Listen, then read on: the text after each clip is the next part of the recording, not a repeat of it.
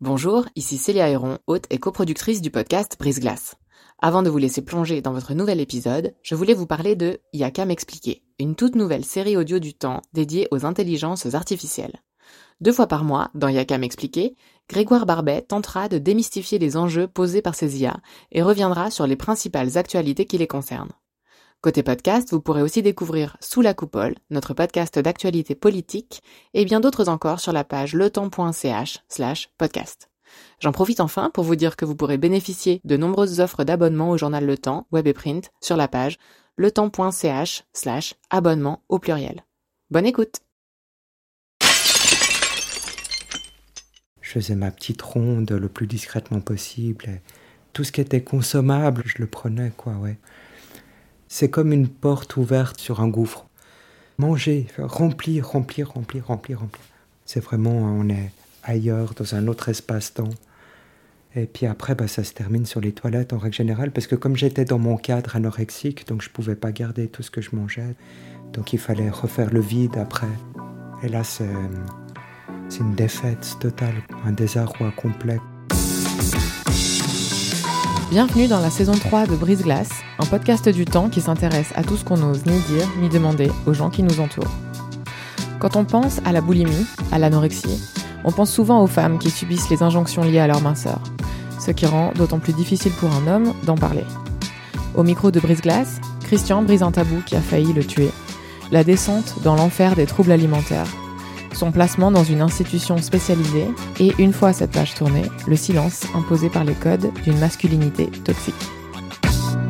Alors, je m'appelle Christian, j'ai 48 ans, euh, je viens de Lausanne. Donc j'ai eu des soucis alimentaires euh, de l'âge de 17 ans jusqu'à 25 ans où ça a été l'âge du déclic. Est-ce que vous vous souvenez de la relation que vous aviez avec la nourriture quand vous étiez euh, enfant?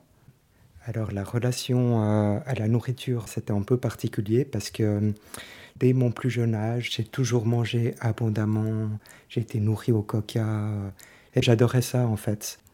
Ma mère aime beaucoup cuisiner, donc ça fait partie de notre culture familiale comme ça, d'être bien nourri. Sa cuisine était assez conventionnelle, relativement grasse quand même, avec pas mal de laitage, des choses à la crème, fromage. Mais ma mère régulièrement faisait un régime.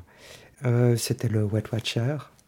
Elle devait manger des quantités qui étaient vraiment extrêmement minimes. À l'époque, euh, c'était une préoccupation permanente de perdre du poids. Là, c'était une ambivalence entre les commissions qui étaient assez abondantes et puis euh, l'image de ma mère devant sa petite assiette en train d'avoir une mine désolée. Et ma mère, en parallèle avec ces régimes, elle avait entamé une recherche spirituelle du côté des alternatives, donc euh, relaxation, hypnose. Et dans les cours de relaxation, il y avait une possibilité d'avoir une cassette enregistrée avec des phrases qui invitaient au régime. Quelque chose comme vous mangez de moins en moins, ou je mange doucement, quelque chose comme ça. Et je me souviens avoir fait euh, plus d'une relaxation avec ma mère comme ça. Donc à quel moment est-ce que la question de la nourriture a commencé à occuper une place plus grande dans votre esprit? Alors il y a une période pré-anorexie. Ça s'est traduit par euh, les premières cigarettes, premier verre d'alcool, puis ensuite c'était euh, des cuites assez régulièrement, petite tentative avec les joints, mais tout ça s'était entouré d'une certaine euphorie parce que tout était nouveau. Mon frère avait une voiture par exemple. Donc on faisait des balades en voiture. Tout d'un coup, on échappait en fait au nid familial, à la réalité de ce truc un peu euh, enfermé euh, dans ce cercle-là. Donc vous aviez quel âge? 13-14 ans, par là autour. J'aimais en fait tout ce qui était un peu extrême. Il y avait aussi les, conduites à risque à cette période. Je faisais du roller aussi. Je me suis pas mal mis en risque sur les routes de la ville. Mais euh, je sais pas, je me sentais pas bien dans ma peau, je me sentais pas bien à ma place. Il y avait une équipe euh, qui faisait du roller ici à Lausanne, et puis je ne faisais pas partie de la bande, quoi. J'étais un peu en retrait par rapport à ça, alors que j'aurais eu ma place dans ce groupe, mais je n'osais pas. Euh, j'avais beaucoup de difficultés en fait à réguler une relation. Soit ça partait vraiment dans le truc un peu fusionnel, soit j'étais euh, en retrait. J'avais beaucoup de peine à garder une juste distance. Donc je me souviens aussi de périodes très solitaires où je partais tout seul au bord du lac. C'est là que je n'étais pas trop ennuyé par les autres et puis que je trouvais un peu, euh, un espace de, un peu confidentiel, quoi, vraiment. Et donc la nourriture arrive dans l'équation à quel moment? À 17 ans, par là autour. Là, j'ai rencontré une, ma première petite amie. Et puis là, j'ai dit, bon, alors il faut que j'arrête un peu mes bêtises à ce moment-là. L'alcool, diminuer la cigarette. Puis forcément qu'il fallait quand même avoir un petit aspect esthétique. Du coup, je me suis dit, tiens, si je faisais un régime, ça serait pas mal. J'ai toujours eu, euh, comment dire, un goût pour euh, l'homme idéal comme ça. Elle venait d'où cette figure d'homme idéal? Je pense qu'elle a été façonnée euh, dans ma famille, à savoir que ma mère a été pas mal frustrée avec les hommes que ce soit mon grand-père ou mon père. Enfin, je sais pas, je pense que j'ai eu accès de sa part à pas mal de critiques par rapport aux hommes. Puis je me suis peut-être dit dans mon fort intérieur que si je voulais plaire à maman, il fallait que je sois parfait sous tout rapport. Alors, ce qui m'a aidé à faire mes premiers régimes, c'était les magazines féminins. Il y avait quelque chose à l'intérieur de moi qui me disait quand même, les filles, elles doivent faire pas mal pour euh, sauvegarder leur apparence, pour euh, paraître bien. Donc moi aussi, il faut que je fasse comme les filles. J'étais aussi dans une phase d'idéalisation du féminin par rapport au masculin. Je trouvais les filles gracieuses, par exemple, dans leurs mouvements, etc., etc. Moi, je me sentais un peu pâteau, euh, pas très adroit. Donc, il y avait comme une attirance de leur ressembler, quoi, d'être plus proche d'elles. Je pense que ça correspondait aussi plus à ma sensibilité. Une forme de douceur, par exemple. Une forme d'empathie. Et physiquement? Tout ce qui est l'ordre de la finesse. Longtemps, j'ai été un berbe. Et le visage fin aussi, voir les joues un peu creusées. Je me souviens d'avoir une image de Rimbaud comme ça. Chez les Grecs, c'est un peu des Apollons, quoi, des gens vraiment fins, euh, artistes. Là, je me sentais en phase avec euh, ces gens-là. Enfin, ça m'attirait, quoi, vraiment. J'ai eu une phase dans l'anorexie où j'étais androgyne, entre hommes et femmes, euh, littéralement, où j'avais perdu toute forme de masculin. Et puis, j'avais comme une fascination, en fait, de la figure de John Key. Je voyais des gens qui étaient dans la déroute la plus complète, dans le dénuement, vraiment dans le manque. Et je crois que j'avais envie de connaître ça une fois dans ma vie. Qu'est-ce que c'est que de manquer euh, d'argent, de nourriture, de, de, bah, drogue ou je sais pas trop quoi? Ouais, il y avait un aspect là que j'avais jamais exploré qui m'attirait beaucoup. Donc, à quel moment est-ce que cette idéalisation se traduit par votre régime alimentaire? Dans les fêtes, c'est vraiment très très simple. J'ai commencé un apprentissage où là, je partais 8 euh, heures par jour euh, loin de la maison. Et puis ma mère, en fait, elle me préparait mes repas. Donc là, c'était de dire, bon, j'ai un repas, je m'écrire, et ben je diminue les portions. C'est, je pense qu'inconsciemment, c'était aussi une manière de dire non à ma mère. Ok, tu me prépares à manger, mais moi, euh, non, j'ai envie maintenant de prendre en main ma manière de me nourrir, et puis du coup, j'ai mangé un peu moins que ce que tu me sers d'habitude. Donc c'était très simple dans le sens que j'étais... Euh, éloigné de la famille à ce moment-là, durant la journée. Et puis j'avais plus qu'à diminuer un peu les repas, et puis le tour était fait. Très vite, ça s'est instauré dans mon quotidien, c'est-à-dire que j'ai feuilleté des magazines, féminins en l'occurrence. Je regardais un peu comment se faisaient les régimes, les aliments qu'il fallait diminuer. J'ai commencé à perdre du poids assez rapidement, et puis l'engrenage était lancé après. Donc ça s'est immiscé de manière vraiment graduelle. D'abord, c'était que la semaine, et puis le week-end, euh, j'étais un petit peu plus euh, large avec euh, mon régime, je m'autorisais plus de choses, je reprenais le lundi, etc. etc. Mais après, ça commençait à s'immiscer un petit peu partout, dans tous les domaines de ma vie. Les restrictions étaient toujours un peu plus sévères. Et il y a eu une espèce de distanciation sociale qui s'est opérée à peu près en même temps que mon régime. J'ai commencé à, je peux pas dire avoir moins de gens, c'est pas tout à fait ça, parce que je voyais les amis de ma petite amie, mais je voyais plus personne de mon côté. Et puis j'étais très concentré sur mes études, comme j'avais mon apprentissage, donc j'avais euh, deux jours de cours, trois jours euh, au travail. Là, on était une toute petite dizaine ou demi-douzaine d'apprentis qui avaient entrepris cette démarche. Et là, je, ne nouais pas contact avec eux, euh, j'étais toujours distant, je prenais pas les repas avec eux. Autant, comment dire, la nourriture était liée à l'aspect social, parce que ma mère, elle adorait donc cuisiner, inviter des gens. Autant, moi, quand j'ai commencé à faire des régimes, je me suis petit à petit distancé des autres. Alors ça faisait réagir ma mère, parce qu'elle voyait que je mangeais moins, j'avais des grandes discussions avec elle, parfois philosophiques, sur une forme de non-consommation, le refus de consommer. J'ai eu une période, pas spirituelle, mais plutôt religieuse, parce que ma petite amie faisait partie d'un groupe de jeunes, catholiques en l'occurrence. Donc j'ai eu ma petite démarche de ce côté-là, où j'ai commencé à ouvrir la Bible. Et puis il y avait quelque chose dans le christianisme qui était autour de l'ascèse qui m'attirait pas mal. Je pouvais mettre l'anorexie en lien avec ça, et puis du coup euh, ça me permettait d'entrer dans cette démarche euh, avec la conscience plus ou moins tranquille. Puis à un moment donné, euh, petit à petit, l'alcool est revenu parce que j'avais un régime qui devenait de plus en plus strict. Il y a des moments donnés où je tenais plus, littéralement. Ça se traduisait par euh, des crises de boulimie. En général, la nuit, je me réveillais pendant la nuit. Parce que quand je me levais, en fait, j'étais comme entre deux eaux. J'avais moins prise sur mon cadre. Du coup, j'ouvrais le frigo et puis là, ça partait en crise de boulimie en règle générale tout ce qui est avalable, il passe, grosso modo, ben, les choses les plus accessibles dans un premier temps. Comme j'étais donc euh, encore en famille à ce moment-là, il fallait faire discrètement, mais partout où je pouvais aller, où, il y avait, où je savais qu'il y avait de la nourriture dans les placards, euh, je faisais ma petite ronde le plus discrètement possible. tout ce qui était consommable, je le prenais, quoi, ouais. C'est comme une porte ouverte sur le no limits, quoi, sur, sur vraiment sur un gouffre. Voilà, c'est une porte ouverte sur un gouffre manger, remplir, remplir, remplir, remplir, remplir. Et puis après, bah, ça se termine sur les toilettes en règle générale, parce que comme j'étais dans mon cadre anorexique, donc je ne pouvais pas garder tout ce que je mangeais, donc il fallait refaire le vide après. Je me faisais vomir.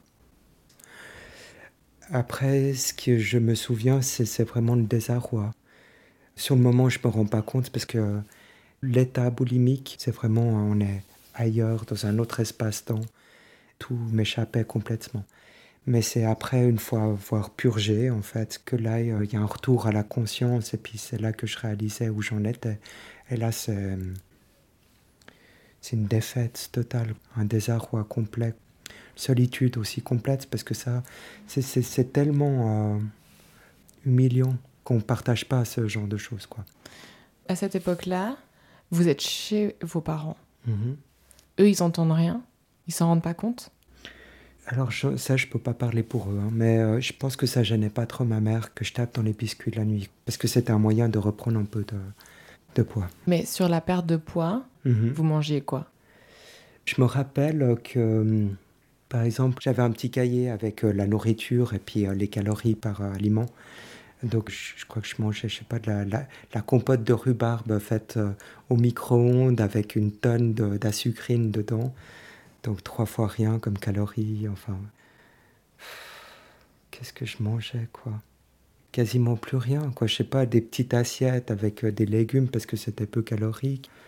Mais par contre, dès qu'il y avait la possibilité de mixer, par exemple, euh, un mets, euh, genre des crêpes avec de l'alcool, alors là, je mettais de l'alcool en abondance, je me gênais pas, enfin bon, voilà quoi. J'étais plein d'ambiguïté. Et puis surtout, avec l'alcool, ça me permettait de lâcher un peu mon cadre et puis de, manger plus que d'habitude.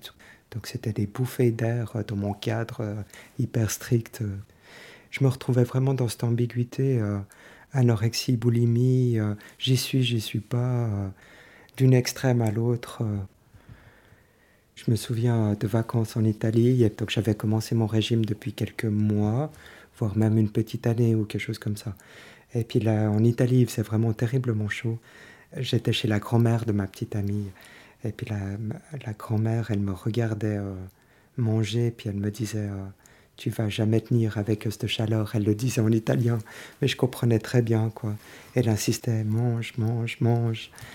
Et puis je me rappelle aussi que quand il fallait faire à manger, là en l'occurrence, je coupais les haricots, c'est-à-dire que j'enlevais pas juste des petits bouts, mais j'enlevais vraiment. Euh, je sais pas, un bon centimètre au bout de, chaque haricot, comme ça, quoi. Et la grand-mère me disait, euh, toi, t'as jamais fait la guerre, quoi. Et votre petite amie de l'époque, elle devait bien s'en rendre compte? Ouais, elle m'aidait beaucoup, en fait. Et puis, à un moment donné, j'ai décidé de couper la relation parce que ça devenait trop d'assumer... Euh, l'apprentissage, mon régime. Donc petit à petit, en fait, ça a été une suite de couper les liens, tout ce qui m'empêchait de me plonger euh, tête baissée dans mon régime. À partir du moment où on vous pose un diagnostic avec euh, les mots vraiment anorexie, mhm. boulimie, comment est-ce que vous avez vécu euh, cette phase-là finalement? Ben, C'était une forme de soulagement. Donc le contexte, je visionne un documentaire un peu interview sur la boulimie anorexie où il y avait des témoignages de femmes qui parlaient de ça. Là, je me suis dit, tiens, ça ressemble à ce que je vis. J'en parle à ma mère. Elle m'envoie chez son médecin généraliste. On a une réunion de famille. On peut confirmer euh, le diagnostic d'anorexie. Et de fait, il y a des changements qui s'opèrent. C'est-à-dire que mon cas est pris en considération. On va m'envoyer chez un psychiatre à partir de là. J'ai travaillé plus qu'à 50%, j'ai même changé de place d'apprentissage. Donc il y a eu toute une série d'aménagements qui m'ont pas mal apaisé dans un premier temps. Mais après, c'était des circonstances qui m'ont permis de foncer un peu plus loin dans mon régime. On ne connaissait pas tant l'anorexie que ça à l'époque, donc juste un encadrement d'une séance de psychiatre par semaine, plus la médication, c'était de loin pas suffisant par rapport à ce que j'avais. J'aurais eu besoin de tellement plus parce qu'à la fin de mon apprentissage, j'étais vraiment affaibli. Je travaillais plus qu'à 25%, je faisais encore mes deux jours de cours. Je me souviens qu'en tant que dessinateur en bâtiment, j'étais censé euh, aller sur un chantier une fois, et puis que j'avais appelé euh, l'architecte en question en lui disant écoutez, euh, j'arrive pas à venir, je suis trop affaibli. vraiment, j'étais hyper fatigué. Je me souviens de périodes où je pleurais quasiment tous les jours. J'étais dans des états qui étaient vraiment limites. Donc à la suite de mon apprentissage, euh, ça a été ni une ni deux. En fait, il y a eu première hospitalisation pour prendre du poids, deuxième hospitalisation, quasiment trois derrière, en hôpital de jour. Là, c'était un suivi psychiatrique. Ça s'arrangeait toujours pas. J'ai eu mon premier studio, donc encore moins de limites pour euh, foncer tête baissée dans mon régime. Donc euh, de l'hôpital de jour, je suis passé à l'hôpital psychiatrique. Nouvel engrenage. C'était juste le contexte qui changeait, mais en fait, la descente, elle continuait sa suite, quoi. Donc même en hôpital psychiatrique, il n'y avait pas de raison de changer quoi que ce soit, si ce n'est que j'étais un peu plus surveillé, un peu plus médicalisé. Euh. Mais dans ma tête, penser aux calories était devenu euh, vraiment ce que je pensais du matin au soir. Faire des exercices, là aussi, j'étais pris dans un engrenage, c'est-à-dire que j'avais... Euh, trouver des poids qui s'attachent aux chevilles. C'était pratique parce que c'était sous les pantalons. Donc euh, je m'attachais des poids aux chevilles que je portais euh, toute la journée parce que comme ça, ben, ça brûlait euh, plus de calories. J'étais vraiment dans une forme d'autodestruction continue. Mais que ma vie était en danger, ça, j'en avais pas conscience. Que j'étais complètement enfermé là-dedans, j'en avais pas vraiment conscience. En fait, tout le monde était contre moi, j'étais contre tout le monde. Et puis du coup, j'avançais. Euh, c'était, c'était ça mon but, quoi. Ouais. Comment est-ce que vous décririez le premier jour ou la première nuit passée à l'hôpital? Ben, disons que ça fait drôle de faire sa valise et puis de ne pas partir en voyage, de partir euh, dans un milieu euh, fermé, dans une chambre qui ressemble à une cellule. C'était avant les fêtes de fin d'année, donc c'était une période où les jours sont sombres vite. Mais après, on s'habitue très bien, quoi, parce que c'est de nouveau le petit lieu euh, dans lequel euh, je m'acclimate très très vite. Donc, euh, je retrouve un style de vie avec mes petites habitudes, mes petits plans, comment échapper de l'hôpital, comment aller au magasin du coin. Je trichais avant qu'on me pèse. Je trichais avec mes médicaments. Je les prenais pas. Tout le temps, tout le temps, je cherchais la faille, tout le temps. Je trichais principalement, donc avec mon poids, c'était en buvant de l'eau. D'ailleurs, c'était extrêmement douloureux. Je me souviens plus de combien de litres je buvais, mais je sais que c'était énorme. Je trichais parce que de temps en temps, il fallait sortir de la division où j'étais pour aller aux ateliers. Donc forcément qu'il y avait un entre-deux où je n'étais pas sous contrôle, donc je pouvais m'échapper, etc., etc. Partout, je pouvais tricher, je trichais Partout où je pouvais aller me procurer de l'alcool, je le faisais partout, partout, partout, partout, partout, tout le temps. C'était mon but. Donc, il faut imaginer un sportif qui va s'entraîner pour devenir champion olympique, qui va s'entraîner tout le temps. Ben, moi, c'était pareil avec la nourriture. Quoi. C'était tout le temps, tout le temps, tout le temps. Il n'y avait que ça qui existait. C'était ma raison de vivre. Si on m'enlevait ça, j'avais plus rien, vraiment. J'avais tellement tout détruit que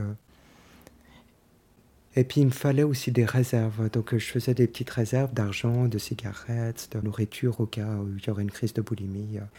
D'ailleurs, euh, de temps en temps, il y avait des fouilles de, de chambres, de fond en comble pour trouver mes petites cachettes. Et puis forcément qu'il y en avait partout, tout le temps, en permanence. Des médicaments cachés, tout le temps, tout le temps, tout le temps. C'était quoi la médication en question? Des neuroleptiques, des euh, antidépresseurs, Suivant mon état, je pouvais demander des Temesta. Et puis, euh, il y avait des somnifères aussi, des choses comme ça. Quoi. C'était vraiment la grosse, grosse médication. J'étais dans un état euh, semi-comateux, vraiment. Quand est-ce que vous en êtes sorti? C'était aux alentours de 25 ans que là, il y a eu un tournant. Je voyais vraiment plus aucune alternative. Pour moi, c'était porte-sortie euh, mort C'était le seul truc que je voyais. Quoi. Et euh, par la grâce de Dieu, il y a un médecin qui m'a mis euh, donc les bâtons dans les roues et puis qui euh, a fait le pari que j'allais vivre. Donc il a pris vraiment les directives de ma trajectoire. Donc nourriture par sonde, nourriture par intraveineuse. Et tant que je reprenais pas de poids, je sortirais pas de l'hôpital.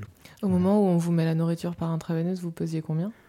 Entre 30 et 40 kilos par là autour, c'est-à-dire euh, à peu près la moitié de ce que je pèse aujourd'hui. Et vous faites un mètre combien?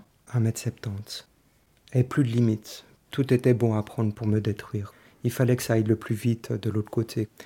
Donc là, euh, je me suis retrouvé dans une situation qui était à la fois désespérée et à la fois pleine de réjouissance. C'était vraiment étonnant j'étais dépité parce que je, touchais à la, fin de, à la fin de mon histoire avec la mort. Donc pour une fois, j'allais éprouver une forme de délivrance. Et tout d'un coup, il y a quelqu'un qui m'en a empêché. Et j'en voulais énormément à cet homme, mais intérieurement, il y avait une part de moi qui disait euh, peut-être que je vais vivre. Alors que je savais pas du tout où j'allais mettre les pieds, parce que vivre, je savais pas à quoi ça ressemblait, mais c'était une forme d'espoir, un reversement en fait. C'est drôle d'être dans une situation aussi contrastée euh, que celle-ci. Tout d'un coup, il y avait un potentiel qui s'ouvrait. Donc du coup, euh, je pense que j'ai saisi ma chance et puis j'ai recommencé à dessiner. Ça a rallumé quelque chose, j'en ai parlé à mes parents. Et puis on a ressorti euh, du tiroir l'idée que j'allais pouvoir faire une école d'art.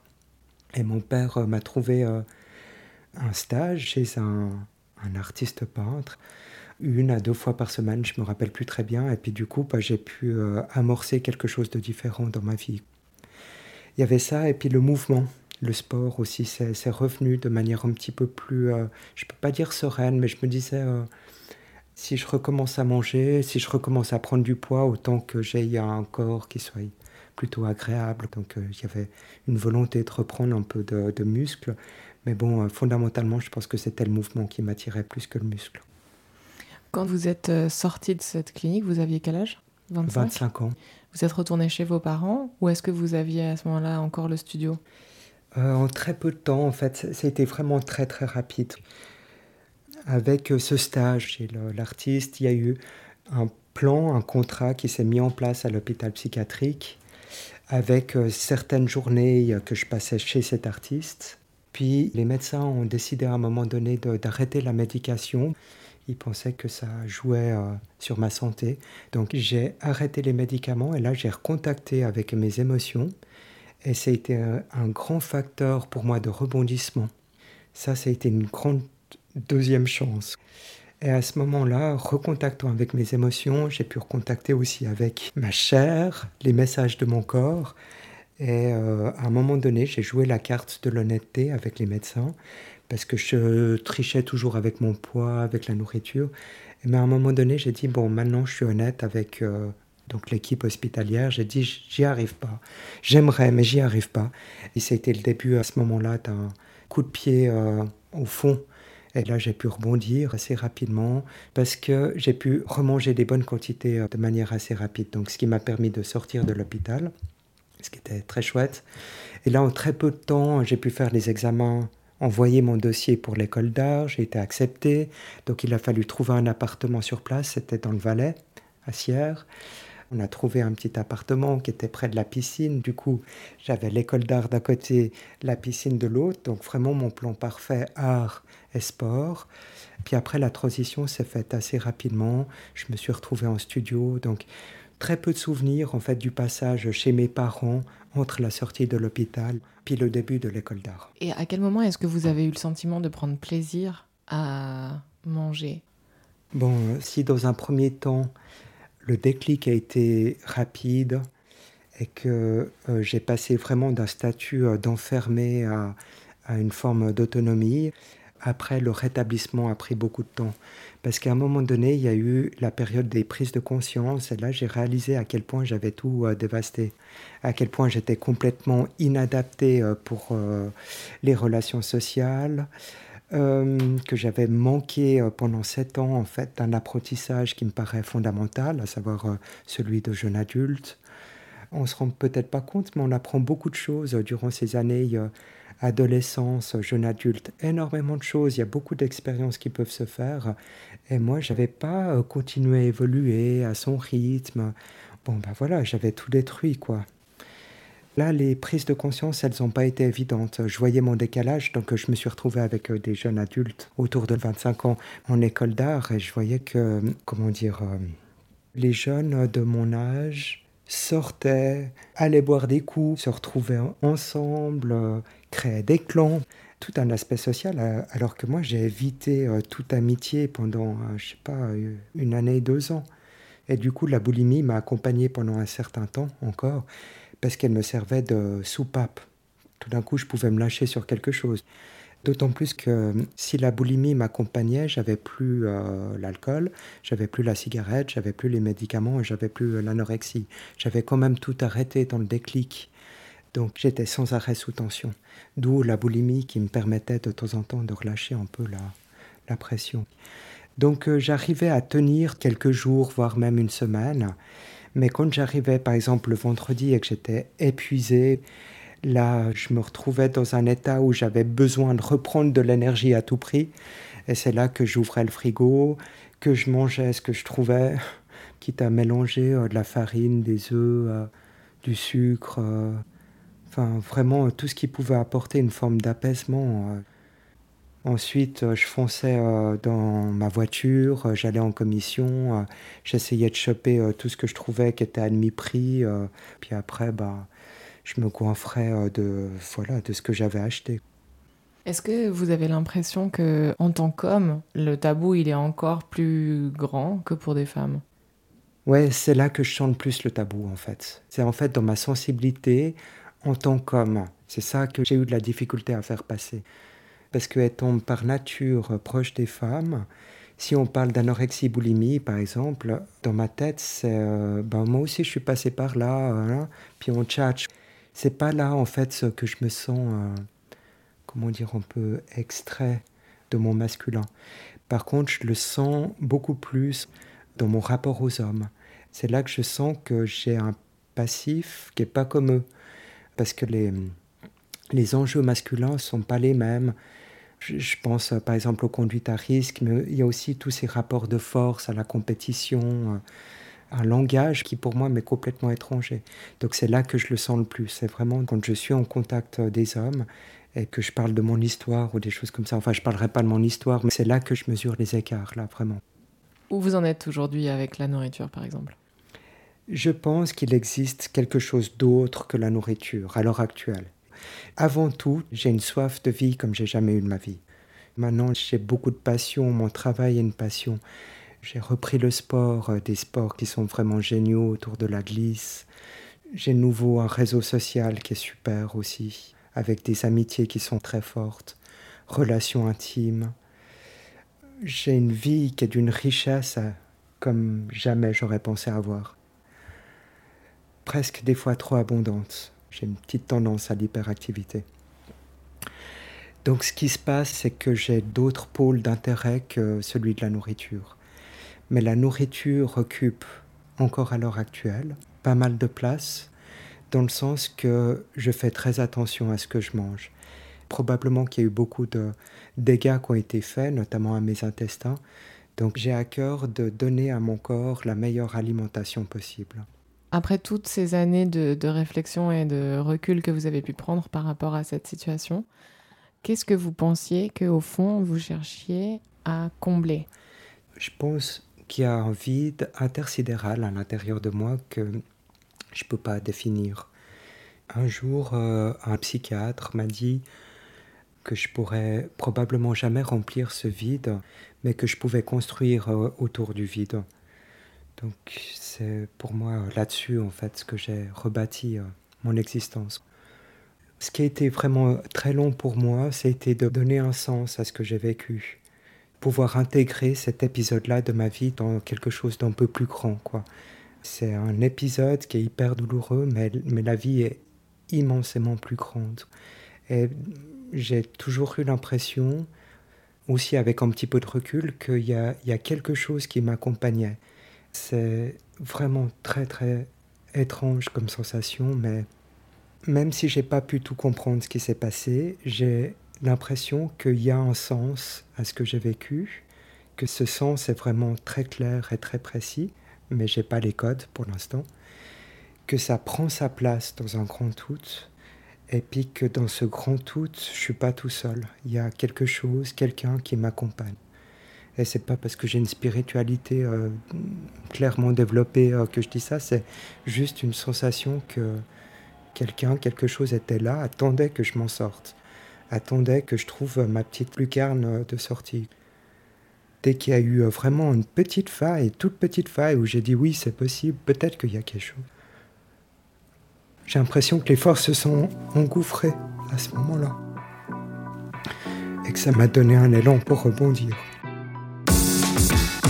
Merci d'avoir écouté ce nouvel épisode de Brise Glace. Je suis Célia Héron. Cet épisode a été réalisé en collaboration avec Virginie Nussbaum et monté par Sylvie Coma. Pour découvrir tous les autres, rendez-vous sur la page letemps.ch slash podcast ou sur vos applications d'écoute. À dans 15 jours.